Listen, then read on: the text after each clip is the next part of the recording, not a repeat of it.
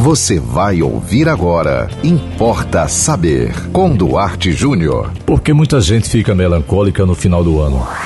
Importa saber. É muito comum nessa época do ano. O ano está terminando, Natal, Ano Novo, Réveillon. Muita gente se queixar de uma certa tristeza, de uma certa angústia, de uma certa melancolia que toma conta de muitos exatamente nesse período. Primeiro vamos definir o que seria melancolia. Melancolia é um termo que deriva do latim e que tem origem no vocábulo grego que significa bilis negra.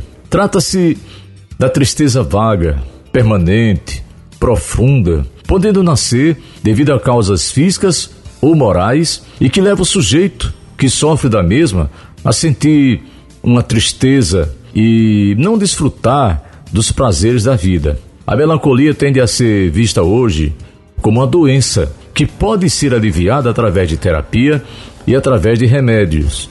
A base dos tratamentos é, assenta na análise psicológica para chegar às causas internas da melancolia, ao passo que os medicamentos ajudam a controlar os sintomas físicos e que possam dar origem ao distúrbio, como por exemplo dor de estômago, dor de cabeça, entre outros. Mas a pergunta é: por que muitos de nós ficamos melancólicos nesse período? Creio que isso se deve à expectativa que a nossa cultura criou em função do calendário. Você sabe que o calendário é invenção humana, né? O cosmos, o universo, ele não se baseia em dias, horas, minutos, anos, né? décadas. Isso não importa para o universo. O universo caminha e acabou.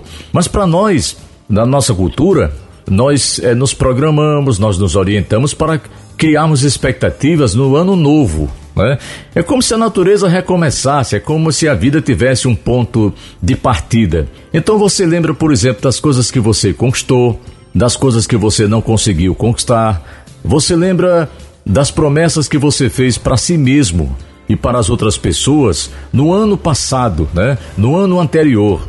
E ao longo desse ano que está terminando, você se pergunta: será que eu cumpri realmente com as minhas tarefas? Será que eu atingi meus objetivos? Será que eu lutei realmente o que eu tinha que lutar para conquistá-los? Então eu creio que essa melancolia, ela tem a ver com uma certa tristeza, com uma certa noção de que você, é, na verdade, você não conseguiu é, realizar tudo aquilo que você desejava e que você talvez termine o ano frustrado ou frustrada pelas suas expectativas. Mas é bom saber que cada ano tem suas peculiaridades, né? Pense bem quantas coisas você não já conquistou ao longo dos anos, ao longo do tempo, coisas que você inclusive nem imaginava que pudesse conquistar.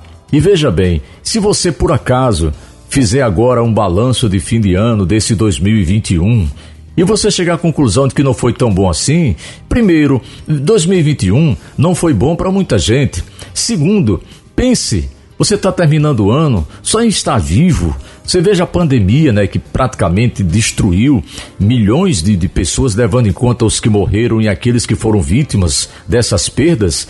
Você é um sobrevivente. Nós somos um sobrevivente de uma pandemia.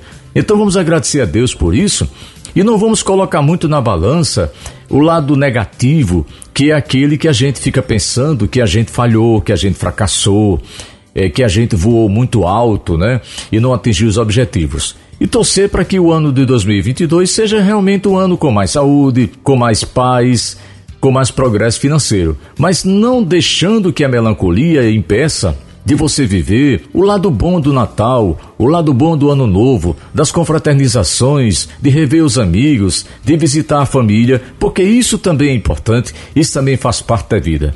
E se você quiser mandar para nós uma mensagem, uma sugestão de tema, manda para o nosso WhatsApp 987495040. Siga-nos no Instagram, Duarte com E, dois S, né? Duarte é jr Nos acompanhe no Facebook e não deixe de acompanhar também a programação da 91.9 FM. E até o próximo Importa Saber. Você ouviu Importa Saber com Duarte Júnior.